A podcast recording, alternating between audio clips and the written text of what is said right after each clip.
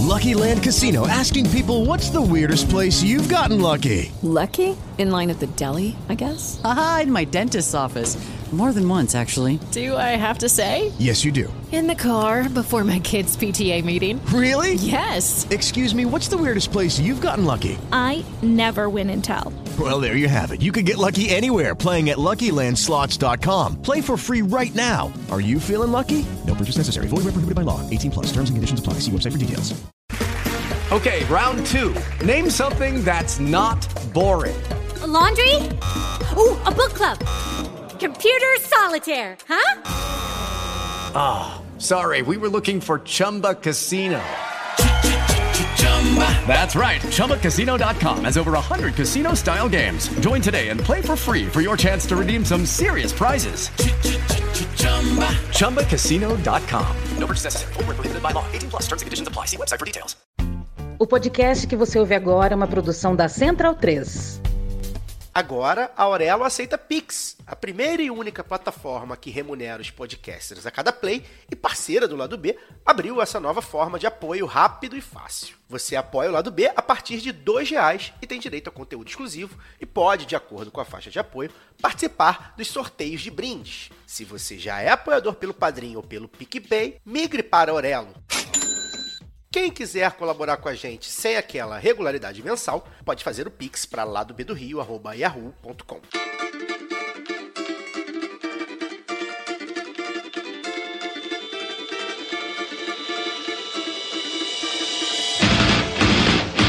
Olá, ouvintes da Central 3. Sejam bem-vindos. Eu sou Fernanda Castro e esse é o seu Lado B Notícias, o semanário de notícias do Lado B do Rio, com temas que precisam de uma atenção maior mas de forma objetiva. Para ouvir o formato tradicional de debates e entrevistas, continuem ligados no nosso programa de sexta. E no episódio de hoje, a proposta do governo federal em extinguir a Condensine e na sua coluna, Évila Vanderlei fala sobre eleições no Nordeste no segundo turno. Compre a sua camisa Do Lado de Cá Não Tem Caô, vendida pela Zeta Nossa em parceria com o Lado B em zetanossa.com.br. Você também tem 15% de desconto nas compras com o cupom Lado B15.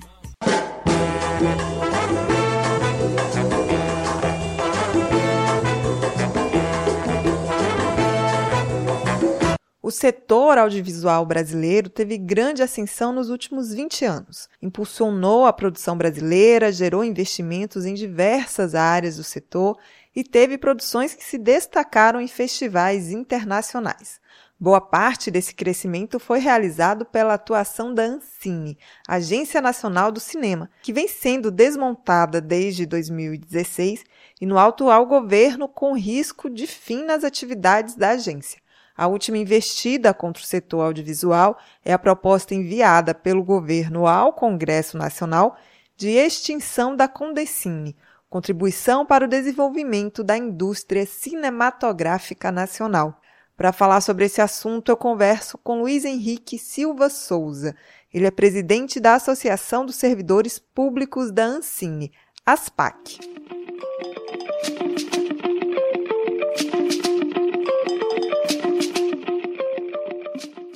Henrique, bem-vindo ao Lado B Notícias. É um prazer ter você aqui e um prazer trazer esse tema para o debate. Nós vamos falar sobre o setor audiovisual no Brasil, né? Falar sobre a Ancine, que é fundamental esse debate, inclusive neste momento que vivemos, né? Nesse momento de eleição.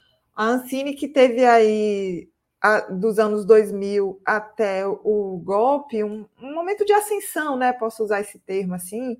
E aí, a partir de 2016, os investimentos começam a diminuir e chegamos nesse momento que me parece ser um momento trágico para uhum. a Ancine. Então, vamos começar sobre isso. Eu queria que você começasse a falar explicando um pouco sobre a Ancine, a sua função e o que vem acontecendo com a Ancine nesse momento aí, nesse 2018 para cá. Bom dia, Fernanda, obrigado. É um prazer estar aqui, agradeço pelo espaço. É, só para contextualizar um pouco, a Ancine foi criada em 2001, um momento que representou um, um grande marco, que foi um, um salto na quantidade e qualidade das produções audiovisuais foi 2011, quando foi aprovada a Lei 12485, que essa lei trouxe duas novidades fundamentais, que foram é, foi a instituição de cotas de conteúdo nacional na TV por assinatura, uma cota até, é, de certa forma, tímida, três horas e meias de conteúdo nacional por semana nos canais de TV por assinatura, mas que representou a criação de um novo mercado, uma nova demanda que antes não existia. É, e, ao mesmo tempo, a, é, essa lei ela criou a Condecine Teles. A Condecine já existia desde 2001, é, é, a principal fonte de recursos do Fundo Setorial do Audiovisual, que é a principal fonte de, de recursos dos editais de fomento que a Ancine lança.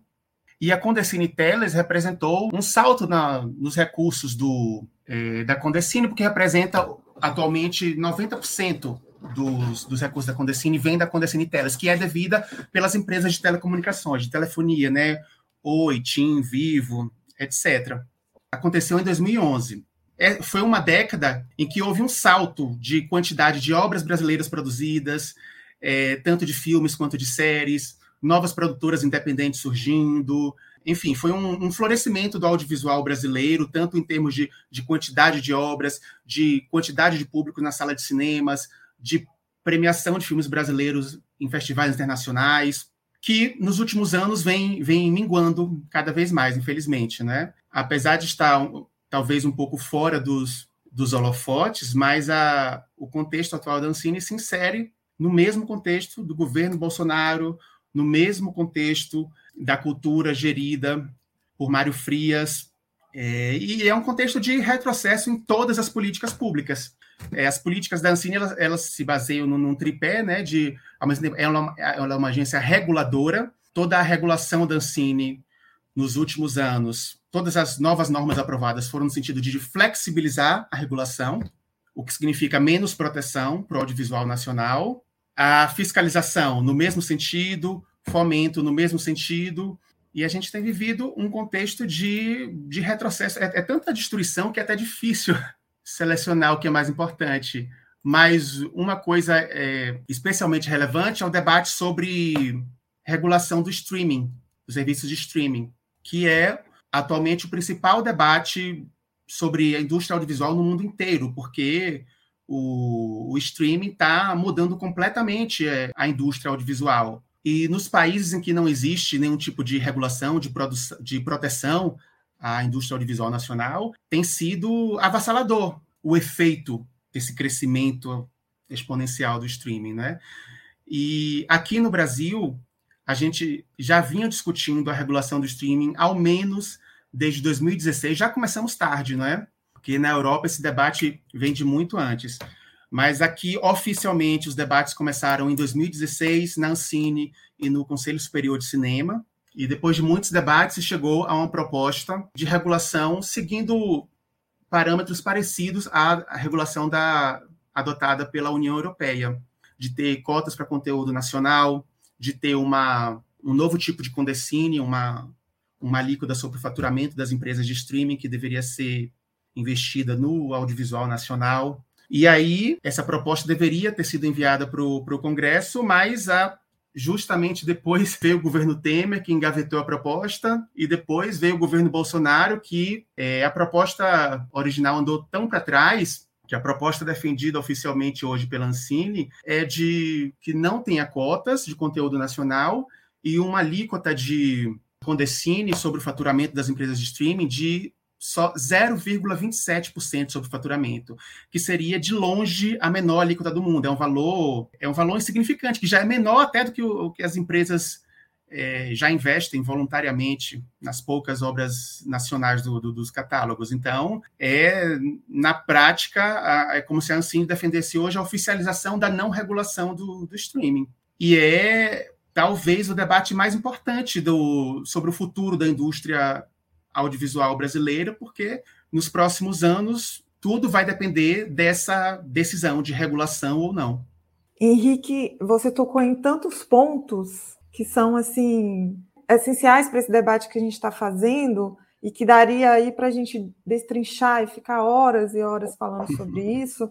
Mas eu vou voltar, pedir para você voltar num ponto que é muito fundamental e que é mais recente, que é essa uhum. proposta, né, de extinção da Condecine, né? Uhum. E aí você começou a tocar nisso, você falou um pouquinho, então vou pedir para você explicar a Condecine, a função uhum. da Condecine e sobre essa proposta de extinção e o que isso vai significar para o audiovisual brasileiro. A arrecadação da Condecine tem sido aproximadamente de na casa de um bilhão de reais por ano, às vezes um pouco mais, às vezes um pouco menos, e é a principal fonte de recursos do Fundo Setorial do Audiovisual. É que, como um fundo específico, ele não pode ser destinado a outras finalidades, mas historicamente o governo costuma contingenciar grande parte dele, né?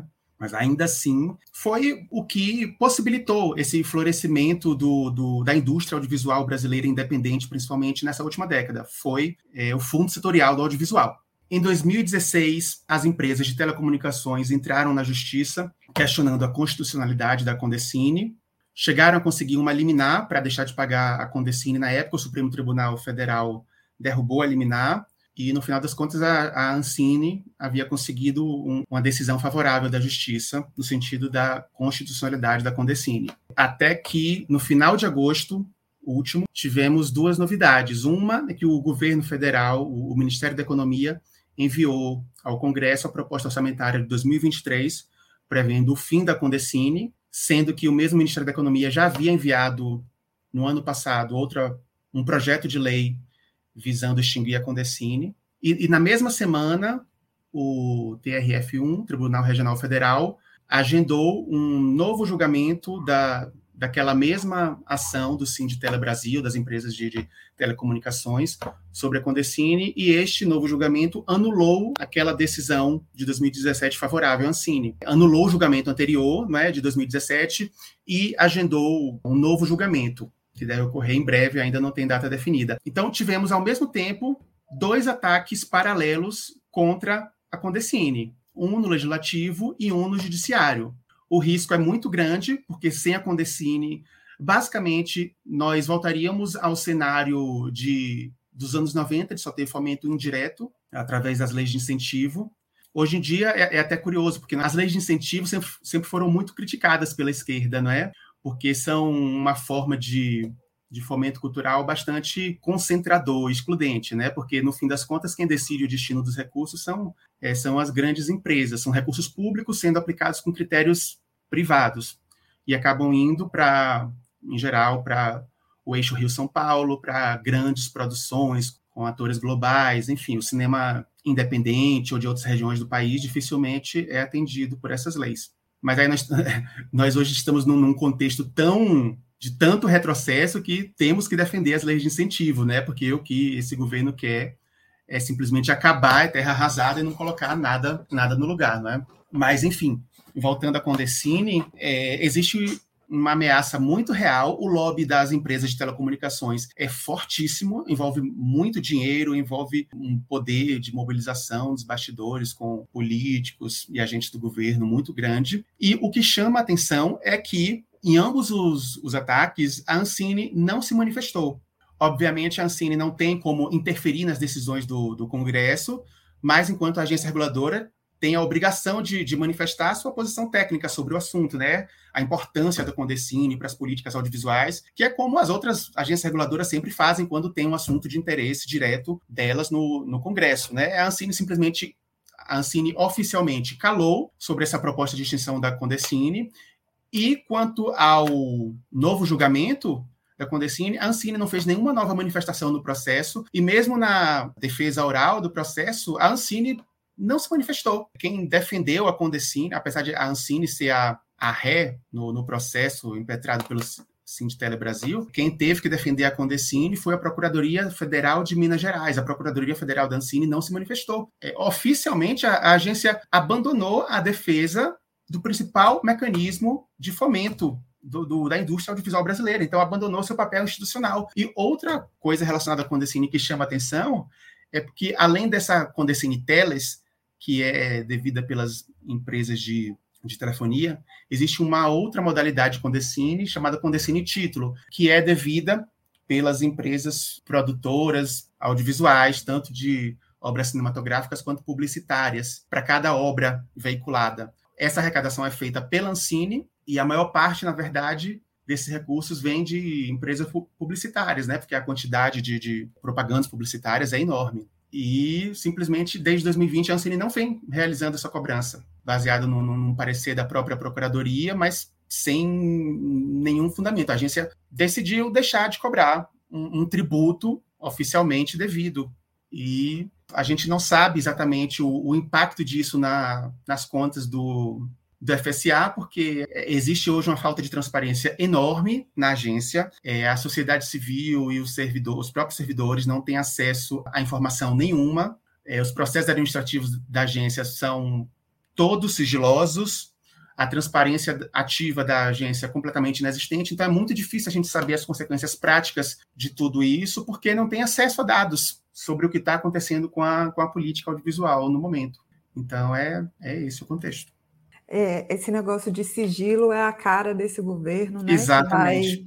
Exatamente. Vai escondendo tudo, não possa ser conhecido, investigado e a, uhum. e a, população saber o que de fato eles vêm realizando, Exatamente. né? O que você mostra aí nessa sua fala é que é como se tivesse minado toda a Ancine por dentro. Né? Isso. Acabado seus critérios técnicos, Isso. acabando a pluralidade e diversidade, né? A própria autonomia da Ancine está aí, você coloca aí que não existe. Autonomia Só... como órgão de Estado que ela é, né? Exatamente. Ela funciona a partir disso, não é isso? Exatamente. É, e sendo uma agência reguladora, tem ainda mais uma, uma garantia legal de autonomia técnica é, administrativa que, na prática, nos últimos anos, essa, essa autonomia foi completamente abandonada pela agência. A agência não deveria, legalmente, não é submetida ao Ministério da Cultura, que nem existe mais, nem ao governo, justamente para ela ter essa autonomia de regular o mercado, mas isso foi por água abaixo. Hoje em dia, a Ancine cumpre é, rigorosamente a política do governo federal. Mário Frias vivia elogiando a atual diretoria, porque, enfim, a Ancine aplica hoje a política do governo federal. Tanto que nos últimos anos, infelizmente, passou a ser comum constantemente denúncias de, de censura, que são tantas que nem dá para focar em nenhum caso específico. Mas é, é, você falou em diversidade, é outro ponto bastante importante, porque boa parte dessas denúncias de censura diziam respeito a obras com conteúdo LGBT censurado. E outro fator importante do Fundo Setorial Audiovisual é que ele possibilitou é, a diversidade regional. Houve uma interiorização e regionalização do, do investimento de recursos nessa última década, que era inédita até então, né? Apesar de Claro que ainda havia é, desigualdade, ainda havia concentração no eixo Rio-São Paulo, mas as outras regiões do país, é, especialmente Norte e Nordeste, tiveram um investimento de recursos federais que nunca tinham visto antes.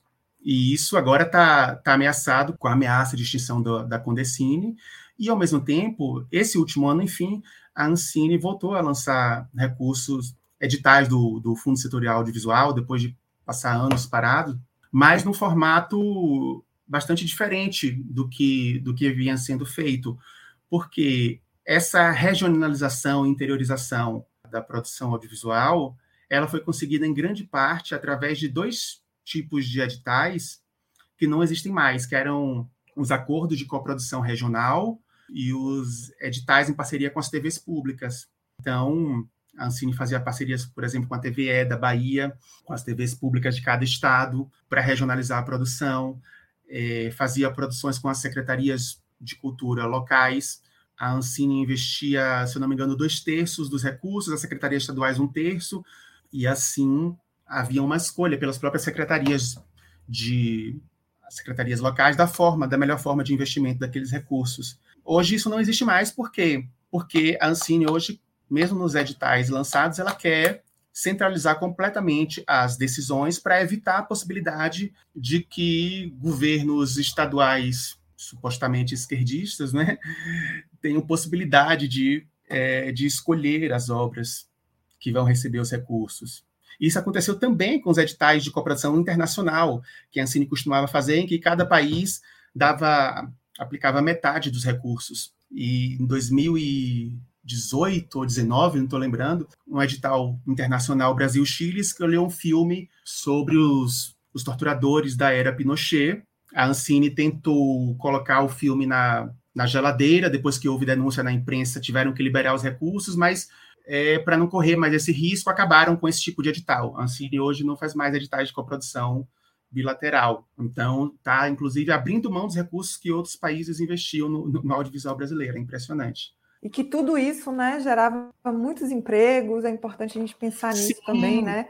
Desenvolve uma grande cadeia aí de produção e tudo isso se encerra. E eu me lembrei, você falou aí sobre essa questão da regionalização. Eu sou do interior da Bahia, né? E nós, uhum. via esses editais e tal, a gente conseguiu fazer um cineclube na minha cidade. Uhum. E a gente conseguiu todos os aparelhos, por exemplo, para uhum. realizar o cineclube, para poder passar cinema de graça na praça, uhum. né? Então todas essas coisas se encerraram. Mas eu queria tocar num outro ponto com você aqui, que é também acho que é muito importante. Você também acaba falando aí nas suas falas, sobretudo essa questão de autonomia, que é a questão de vocês técnicos, né? Uhum. Vocês lançaram uma carta recentemente e, uhum. inclusive, colocaram um termo muito interessante. Vocês colocam que essa extinção da Condecine pode representar pá de cal, né? Que assim identifica o fim da produção audiovisual no Brasil. Né?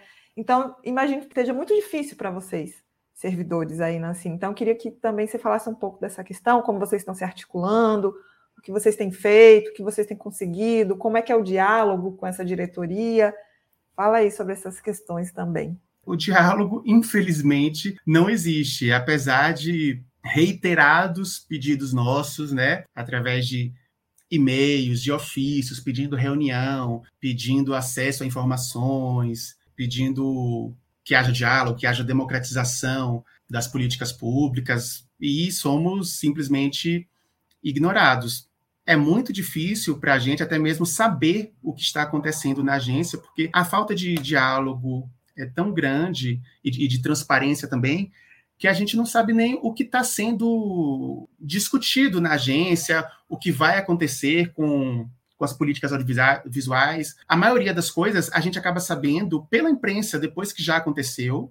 A gente é obrigado a pedir, via lei de acesso à informação, acesso às informações mais básicas, é, já que está tudo em sigilo na agência hoje, nem os próprios servidores têm como saber nada é, é algo que dificulta, é, ao mesmo tempo que nos, nos angustia profundamente, nos entristece, gera o, o cenário interno é de assédio institucional, é, institucionalizado mesmo, e o que nós temos tentado fazer é buscar articulações externas com outras entidades. Nós temos dialogado muito com outras associações de servidores de agências reguladoras, que também é, este cenário de desmonte da regulação é generalizado no atual governo apesar de Ancine ser um caso mais extremo, mas todas as agências reguladoras vêm sofrendo, então nós temos participado de várias mobilizações conjuntas com outras associações de servidores e associações da sociedade civil em geral, e temos feito, inclusive, algumas denúncias ao Ministério Público Federal, aos órgãos de controle, porque, é, já que nós não conseguimos resolver as coisas internamente, infelizmente não temos alternativa, além de, de recorrer a, a, a instâncias externas. Henrique, é muito. Chega a ser muito triste falar do audiovisual nessa perspectiva, porque é isso, né? Nós conversávamos sobre audiovisual brasileiro em uma outra perspectiva, né? Na diversidade, na, no crescimento, na geração de emprego, uhum. nas, nas mudanças que refletem na sociedade, né? Porque o cinema, o audiovisual, a arte faz isso. Então, é, é muito triste e desafiador é, nos colocar aí na luta para mudar esse cenário. E é, a gente vai terminar assim. Se você quiser deixar uma última mensagem para os nossos ouvintes, convocar aí também para se integrar mais nos debates em relação ao audiovisual, fica à vontade. Acrescentar que uma coisa muito importante que você tocou, né? Esse crescimento da indústria audiovisual brasileira na última década, ele criou todo um mercado de trabalho, não é? As estimativas de três, quatro anos atrás eram de que é, o audiovisual brasileiro gerava mais de 300 mil empregos no país. Hoje em dia nós não temos estatística, mas deve ter diminuído bastante esse número, né? O audiovisual, ele é uma indústria complexa, né? Movimenta a economia, gera muitos empregos, então tem que ser visto sob essa perspectiva também. É também um elemento importante usado por muitos países, um elemento de soft power, né, um, um elemento de influência externa, da, da difusão externa da cultura brasileira, mas é, antes de tudo, um, o direito de acesso à cultura, não é um direito fundamental e é o direito do brasileiro se ver refletido nas telas, não é? É isso que está em jogo também.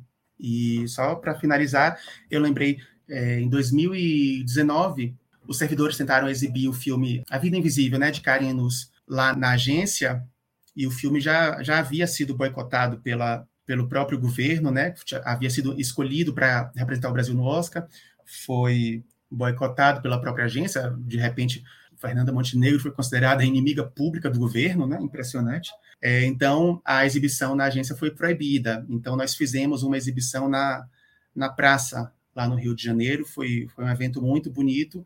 E a Fernanda Montenegro não pôde ir presencialmente, mas enviou um áudio lindo de, de solidariedade, falando para a gente não desanimar, porque que estava acontecendo agora era a própria história do, do audiovisual brasileiro, né? De sempre passar por esses ataques né, pesados, é, censura, todo tipo de ataque, mas sempre renasce, sempre revive, e que é assim que a gente tem que, tem que resistir, tem que continuar.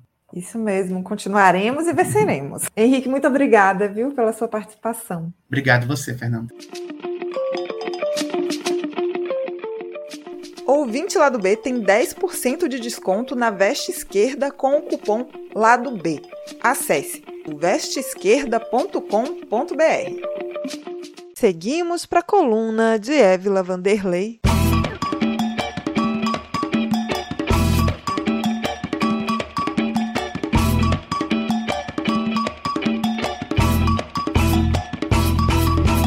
Vai ter segundo turno em cinco estados do Nordeste. Paraíba, Pernambuco, Alagoas, Sergipe e Bahia contam com disputa para a definição do governador ou da governadora dos próximos quatro anos. E como eu falei no episódio especial pós-eleições do Lado B Notícias, existe uma complexidade nas relações políticas da região, que não podem ser simplificadas com frases como o Nordeste vai salvar o Brasil ou o Nordeste é progressista e afins. Óbvio que, se observarmos apenas os números de votos dados pelos nove estados da região nas últimas eleições nas candidaturas do PT, impulsionados pelo apoio ao ex-presidente Lula, podemos ter uma falsa sensação de que a maioria dos nordestinos são mais conscientes da, da situação do país e da sua condição de classe. Essa é uma leitura perigosa porque, ao mesmo tempo em que parte da população compreende que a sua vida melhorou em diversos aspectos durante os governos Lula, há também limites em perceber as políticas defendidas pelo campo da esquerda. Então, para entender melhor o dilema Nordeste, é preciso pontuar algumas coisas. Primeiro, existe no senso comum de muitos nordestinos que os avanços conquistados se devem quase que exclusivamente ao ex-presidente Lula, fomentados inclusive pelo próprio senhor Luiz Inácio e pelo PT. E que fique claro que eu não estou afirmando que o personalismo começa com Lula. A história do Brasil revela que os avanços conquistados pela classe trabalhadora, por muitas vezes, foram colocados no colo daqueles que eram vistos como benfeitores e não como uma ação das massas em luta. Isso aconteceu em âmbito nacional, com Getúlio Vargas, que foi até chamado de o pai dos pobres, e também aconteceu na esfera local, com coronéis e figuras oligárquicas representando uma espécie de protetor dos humildes. A estrutura mudou, mas deixou seus resquícios. Embora não tenhamos mais o voto de Cabresto, nem os coronéis, que é até algo que eu pretendo tratar em colunas futuras para desmistificar de vez esse imaginário de coronéis nos tempos atuais. Enfim, existe, claro, uma herança dessa cultura política que precisa ser urgentemente rompida. Em um texto chamado Mandonismo, Coronelismo, Clientelismo, uma discussão conceitual, o historiador e cientista político José Murilo de Carvalho explica conceitos que nos ajudam a compreender como o coronelismo acabou, mas foi resultado e também resultou em formas de fazer política que permanecem até hoje. O que alguns chamam de coronelismo se aproxima muito mais do que é definido como mandonismo, porque se refere à existência local de estruturas oligárquicas e personalizadas de poder. Como ele mesmo explica, abre aspas, o mandão, o chefe ou mesmo o coronel como indivíduo é aquele que, em função do controle de algum recurso estratégico, em geral a posse da terra, exerce sobre a população um domínio pessoal e arbitrário que a impede de ter livre acesso ao mercado e à sociedade política. O bandonismo não é um sistema, é uma característica da política tradicional. Existe desde o início da colonização e sobrevive ainda hoje em regiões isoladas. Outro conceito confundido com o de coronelismo é o de clientelismo, que também perpassa toda a história política do país. E qual a diferença do mandonismo para o clientelismo? Nas palavras do próprio José Murilo de Carvalho, e aqui abre aspas novamente, o clientelismo pode mudar de parceiros, ele pode aumentar e diminuir ao longo da história, em vez de percorrer uma trajetória sistematicamente decrescente como o mandonismo. Os autores que veem coronelismo no meio urbano e em fases recentes da história do país estão falando simplesmente de clientelismo. As relações clientelísticas, nesse caso, dispensam a presença do coronel, pois ela se dá entre o governo ou políticos e setores pobres da população. Deputados trocam votos por empregos e serviços públicos que conseguem graças à sua capacidade de influir sobre o poder executivo. Nesse sentido, é possível mesmo dizer que o clientelismo se ampliou com o fim do coronelismo e que ele aumenta com o decréscimo do mandonismo.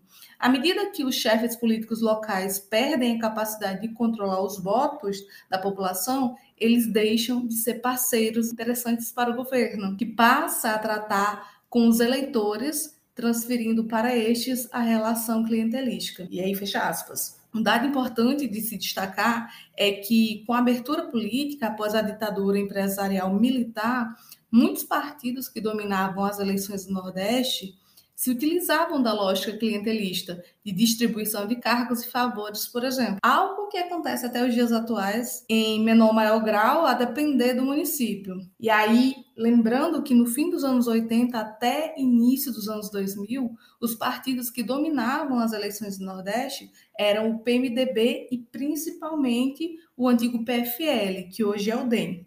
No livro Os Sentidos do Lulismo, André Singe afirma que o PFL herdou o vínculo conservador sustentada pela antiga fidelidade dada aos coronéis, sobretudo no Nordeste, e que esse fenômeno só foi rompido quando houve o deslocamento para o lulismo em 2006, que se projetou para 2010 e além. Abre aspas. O realinhamento eleitoral de 2006 significa a mudança de um padrão histórico de comportamento político das camadas populares no Brasil, em particular no Nordeste. Fecha aspas. O lulismo mexe na estrutura política do Nordeste, mas como fenômeno ligado à persona do Lula, que não elege necessariamente ideias progressistas, mas pessoas que sobem um palanque ou associam sua imagem com o ex-presidente.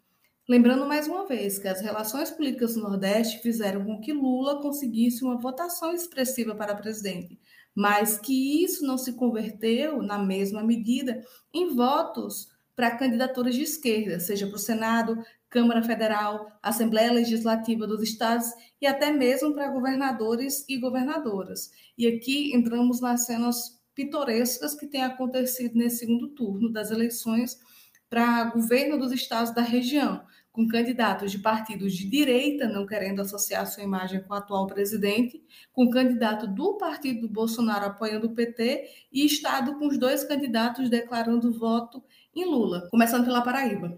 O principal candidato apoiado por Lula no primeiro turno foi o senador do MDB, veneziano Vital do Rego, que não foi para o segundo turno. A disputa agora é entre o atual governador João Azevedo, do PSB, e Pedro Cunha Lima, do PSDB. Sem veneziano, o apoio de Lula passou para João. Então, era de se esperar que veneziano, que foi apoiado no primeiro turno, também fizesse o mesmo, certo? Errado. Ele resolveu apoiar Pedro Cunha Lima, que está ligado a Bolsonaro. Eu sei que é confuso, mas é um exemplo claro de que como a influência do próprio Lula não se converte nos seus próprios aliados. Para além disso, o PT aqui na Paraíba tem uma situação sui generis em que parte do partido compôs a chapa de veneziano e a outra compôs a de João, e, e a cereja do bolo desse pleito foi a denúncia de que em João Pessoa se abriu um comitê João Azevedo Bolsonaro para aqueles que vão votar no atual governador, mas não querem apertar o 13 para presidente. Falando de Pernambuco, o segundo maior colégio eleitoral da região, a disputa entre Marília Reis, do Solidariedade, e, e Raquel Lira, do PSDB. É, a Marília Reis, né, antiga filiada do PT, se utilizou bastante da imagem de Lula desde o primeiro turno. Já Raquel declarou neutralidade nesse segundo turno. É, a imagem do ex-presidente Lula é tão central nessa eleição que a campanha de Arraes chegou a insinuar em uma propaganda que a adversária dela era contra Lula e a favor de Bolsonaro e foi preciso Raquel entrar na Justiça Eleitoral e pedir para tirarem a propaganda do ar, porque ela não queria que a sua imagem fosse associada ao atual presidente. Então, assim, é importante destacar que ambas as candidatas, elas provêm de famílias oligarcas que governam Pernambuco já há bastante tempo, que têm na construção das suas candidaturas, das suas chapas, partidos de direita, né? São partidos de direita, mas a questão personalista ela influencia bastante nessa campanha. Assim como Raquel Lira, na disputa pelo governo de Alagoas, Rodrigo Cunha, do União Brasil, que é candidato do presidente da Câmara, Arthur Lira, disse que não apoiaria Lula nem Bolsonaro. Além disso, o candidato do União Brasil, afirmou que aceitaria bolsonaristas no palanque, mas não Bolsonaro. Do outro lado, o candidato é Paulo Dantas, do MDB, apoiado pelo ex-presidente Lula e também por ninguém mais, ninguém menos que Renan Calheiros, que é também do MDB. Aí em Sergipe e na Bahia é, são os estados que o PT tem candidaturas próprias nesse segundo turno. No maior colégio eleitoral do Nordeste e no quarto maior do país, o Partido dos Trabalhadores tenta manter o Palácio de Ondina, agora com Jerônimo Rodrigues, que foi secretário de Educação do governo Rui Costa. E aí, do outro lado, a gente tem o ex-prefeito de Salvador, ACM Neto, do União Brasil, que apesar de ter sido visto nos últimos anos ao lado de Bolsonaro, ele resolveu não apoiar o antigo aliado adotando a neutralidade no, no estado do Nordeste, que deu quase 70% de votos a Lula. E aí, para fechar com chave de ouro, a gente tem uma situação para lá de atípica, que é em Sergipe. Isso porque o candidato mais votado ao governo, o Valmir Francisquinho, que é do PL, ele teve sua candidatura vetada por abuso de poder político. No primeiro turno, ele obteve 457.922 votos que não foram validados pelo TSE. A história é a seguinte: em 2018, quando Valmir era prefeito de Itabaiana, uma cidade do interior de Sergipe, ele resolveu usar recursos públicos para pintar a cidade de azul, para a campanha de deputado estadual do filho Talisson de Valmir, que também é do PL, e ele foi caçado. Depois do episódio, Valmir decidiu se candidatar para o cargo de governador esse ano, mas teve a chapa indeferida. E aí que fica tudo ainda mais bizarro, porque ele, após ter sua candidatura vetada e mesmo sendo candidato de Bolsonaro, decidiu apoiar Rogério Carvalho do PT e isso gerou revolta nos bolsonaristas lá de Sergipe. O outro concorrente, né, de Rogério Carvalho, candidato pelo PT, é o Fábio Mitidieri, do PSD, que, por incrível que pareça, não só não, não quer apoio de Bolsonaro, como declarou voto em Lula. Para mim, dois pontos se destacam nesse segundo turno. Primeiro, Bolsonaro não conseguiu palanque em nenhum estado, porque a figura de Lula é enorme aqui e ter Bolsonaro é, perto afasta votos daqueles que fazem parte do próprio bolsonarismo e que sabem que o personalismo é muito grande para eles correrem esse risco. E segundo, mesmo apoiando candidatos que tentam associar sua imagem ao ex-presidente Lula, ele não consegue converter a votação na mesma proporção, nem mesmo para candidatos do partido, como aconteceu em Sergipe e na Bahia já que existem outras figuras locais que mantêm o controle de votos através de cargos, favores, costumes, enfim.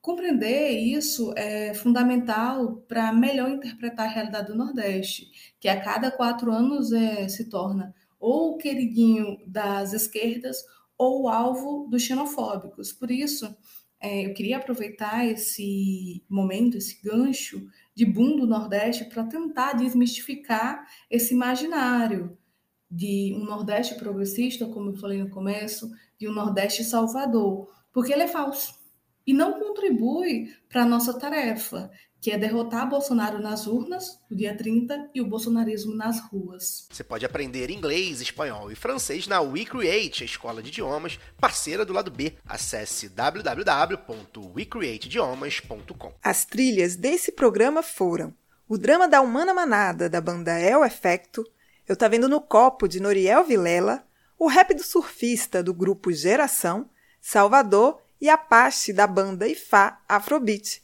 Fique ligado no nosso programa de sexta e até semana que vem.